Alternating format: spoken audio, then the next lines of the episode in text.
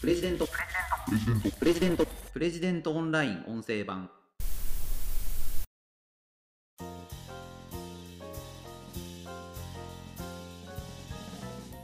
転職の面接で何を言えばいいのか。何を言うと落とされてしまうのか。ご紹介します。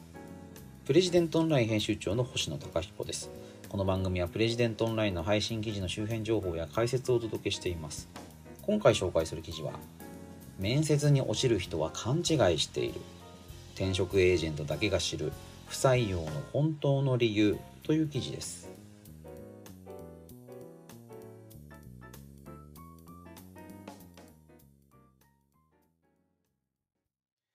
こちらの記事はキャリアアドバイザーの江崎まりなさんの寄稿になります。転職エージェントとしても活躍されている方でまあいろいろなご経験から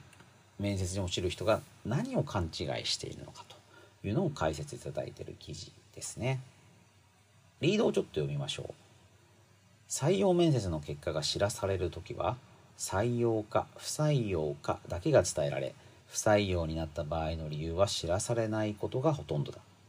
キャリアアドバイザーの江崎まりなさんは面接に落ちた人はその理由を誤解している人が多い。実は経験不足スキル不足ではないことも多いというと。なんで転職の面接に落ちたのか。理由は教えてくれないわけですよね。そうなると、まあ、なんか経験不足だったのかな。スキル不足だったのかな。こういう発言が良くなかったのかな。あれをアピールすればよかったのかな。なんかそういうふうに思っちゃいますよね。ただ、多くの人は勘違いしているんだと、前崎さんは書かれてるわけです。どういうことか。あの、僕もですね、あの、新卒で NHK の記者になりまして、2年働いてから今のこのプレジデント社っていうところに移ってきているんですよね。転職の面接って受けたことがありましてなんかいろいろ考えますよね あの何を言えばいいのかとかだからあのどういうことをどういうふうに振る舞えばいいのかななんてのは僕も知りたいなと思ってこの記事興味深く読んだんですけどで何を勘違いしているのか一つはあのカルチャーが合わないという理由で不採用になることがあるんですよということなんですよね。あのこの記事の中で紹介されているのは新卒からずっと金融機関で働いていた30代の女性が急成長中のベンチャー企業に応募したところ落とされてしまったと。でまああのもっとね自分の仕事の幅を広げたいと思ってベンチャー企業の、まあ、扉を叩いたわけなんですけれども、まあ、ダメだったと。でご本人はまあ、私のスキルが不足しているんだ経験が足りないんだというふうに考えられたそうなんですけれども実際にはこれは社風や仕事の仕方が合わないからという理由なんだということなんですよね。日本のね大手と言われる金融機関ではとにかくミスをしないことというのが非常に重要にされています。たとえ時間がかかっても丁寧に確認作業をしながら仕事をすることが正義であると。何かをやるときは必ず上長の許可をもらうことが重要ですし、まあ、あの根回しというのも非常に重要なんだと。他方で急成中のベンチャーというのはあの仕組みや前例のない業務、まあ、そういうのがそういうのばっかりでですね、まあ、とにかくトライアルエラーの精神でまずはやってみようでどんどんどんどんスピード重視で仕事をこなしていくというのが重要ですしそれをやらないと、まあ、会社も生き残れないというような厳しい状況にあるわけですよね。でそういう中では、まあ、金融機関で非常に優秀だったという方が、まあ、自分の枠を広げたいと思って応募してきたとしても、まあ、仕事のやり方が合わない、まあ、失敗を恐れて確認作業に時間を取られすぎてしまったり上長や周囲にお伺いを立てながら仕事をする。それが当たり前だとスピードや柔軟性、まあ、そういう点で劣ってしまう。まあ、要はその優秀なんだけれどもうちでは仕事がうまく進められないということになってしまいかねないと。だから落とされてしまうんだということなんですよね。なな皮肉ではありますよね。ご本人はもっと違う自分になりたいと思ってベンチャーの扉を叩いたわけですけれどもベンチャーからするとあんまりお堅い人というのはうちとは合わないから難しいよと。もうちょっとね大きいベンチャー企業だったらありえるのかもしれないですけれどもあのまだまだ会社の規模が少ないとメンバーがどういう人かというのでねあの成長が止まってしまうなんていうリスクもありますから金融機関の人を入れるというのは、まあ、でなじゃあなんでその書類で落とさなかったのかなという気もしますが、あのまあ、お話ししてみたな形でいやかなりこの方は保守的な方なんだな確実に仕事を進められる方なんだなというふうな印象を持たれたのかもしれないですよね。うんであとですねこの記事で結構面白いなと思ったのが、まあ、不採用の理由で、まあ、一番多いのは多席型の人というのは避けられますよという話なんですよね。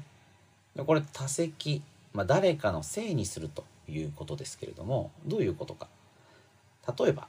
35歳以上のミドル世代で高学歴で大手企業出身の男性に多いんだということなんですね。どういうことを言うか。会社に正当に評価されていないのでもっと自分を高く評価してくれる会社に行きたい。まあ、そういうことを言うと。で、面接では、これだけの大仕事を成し遂げた。と、まあ、活躍ぶりをアピールする。なんだけれども、大企業の看板に守られて仕事をしてきたのに、まあ、そういう認識が薄くて自分を高く見積もりすぎている人が多いということなんですよね。なんで転職したいんですかと聞かれると、部下や同僚のレベルが低い。もっと仕事ができる優秀な人と仕事がしたい。なんてことを言うと。でこれはですねあの部下を育成する力がないんだよとかチームをマネジメントする能力に欠けてるんだよと自分から言ってるようなものなんだと言うんです。まあ当然ですよね。まあ、何でも、まあ、会社のせい上司のせい世の中のせい多席型の人これはダメだと。でここで不採用って伝えられるとなんで自分が落ちたのかもう一度掛け合ってほしいと言って最後にはこの会社は見る目がない。エージェントの推薦の仕方が悪いんじゃないか。と、まあ、いろんな人のせいにしちゃうんだという話なんですね。まあ、なんかわか、なんかちょっと目に浮かぶような感じもしますね。で、そういう方は、あの、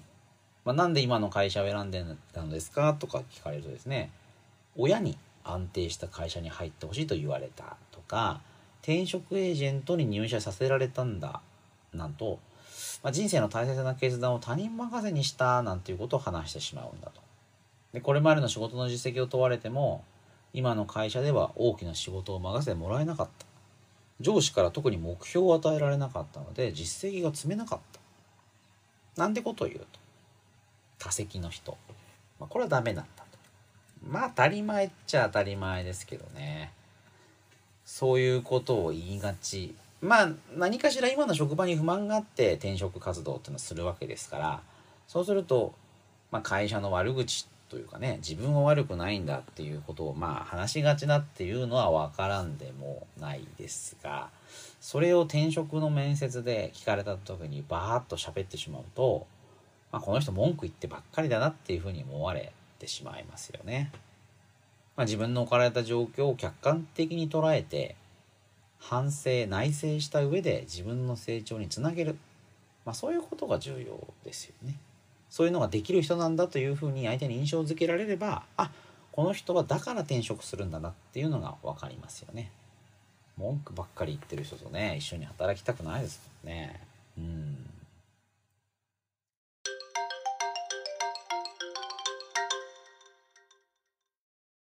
であとですねオーバースペックっていう理由もあるんだっていうふうに記事には書かれています。あのうちではあなたのような高い能力を生かしきれないということですね。まあだからうんどうなんですかね、まあ、記事で紹介されてるのは有名私立大学卒の大手メーカーで働く38歳の女性。現在は法人営業でマーケティングや事業企画マネジメントの経験もある。ただん今は残業や出張が多いのでワーク・ライフ・バランスを考えて今の自宅に近い中小企業に応募してきたでただこの中小企業はこんなハイスペックな人材がどうしてうちに来たんだ誰がこの人をマネジメントするのかと戸惑ってしまって最終的には見送ってしまったと。だねあのまあこれあの実際には自分たちよりも優秀な社員を採用することで社内の問題点を指摘されることを面倒に感じたり自分たちの立場が揺らいでしまうのではないかっていう理由で見送ってるということだろうと江崎さん書かれています。でそんなね愚かなジャッジをするような中小企業には入んない方がいいのであの不採用になったことを悲観する必要はないでしょうということなんですよね。うん、まあだこれ、まあ、カルチャーアンマッチと似たような話かなという気がしますけども全く違う業種から全く違うスキル、まあ、すごいと言われてるスキルのある人を取ろうっていうのもなかなかないですよね。そのスキルの内実というのを判断できないので、まあ、それよりはあの競合他社で働いていてそれでまああの別の会社に行きたいなんていうのは一番分かりやすいのかなという気がします。でまあこういうですね転職活動における不採用をめぐる、ま、モヤモヤこれを解決するには、まあ、エージェントを使ってもらうといいんじゃないかという話なんですよね。まあ、江崎さん自体が転職エージェントされているのでまあまあそういうお話にはなるのかなという気がするんですけども確かにあの直接企業に問い合わせてもなかなか話はできないと思うんですが転職エージェントを返すことによって、まあ、本当の理由をその転職エージェントに伝えているかどうかは分かりませんが第三者の立場からその人がどうして不採用になったのかあの採用不採用についてその応募した企業はどう考えているのかどんな傾向があるのかそういうことを聞くというのは、まあ、非常に役に立つのかなという気がしますのでうんあのこの記事すごい読まれてるんですよね。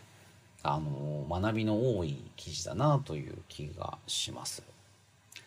転職エージェントを使った転職活動っていうのは僕自身はやったことがないですね。今の会社に来た時は自分で履歴書書いて応募したので。まあ今はね、転職エージェントを使う方がもしかしたらメジャーかもしれないですけども、まあその時にどういう姿勢で転職活動をするか、進めていくか。で、あの途中で意にかなわずですねあの不採用通知なんて言った時にどう方向修正していくかというところでこの記事役お役に立つんじゃないかなという気がしました。是非プレジデントオンラインで記事もご覧になっていただければと思います。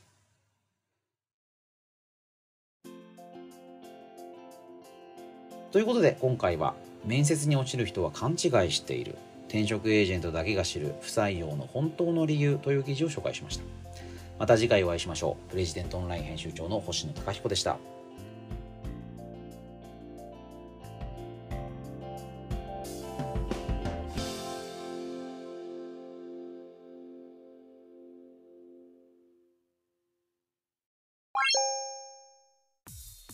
日経新聞朝刊の厳選ニュースを毎朝コンパクトに聞ける「聞く日経」仕事や生活のハック術を編集部が語り下ろす。ライフハッカー日本版タイニーハックエクスプレス。イノベーションを生み出すヒントが見つかる。浜松町イノベーションカルチャーカフェ。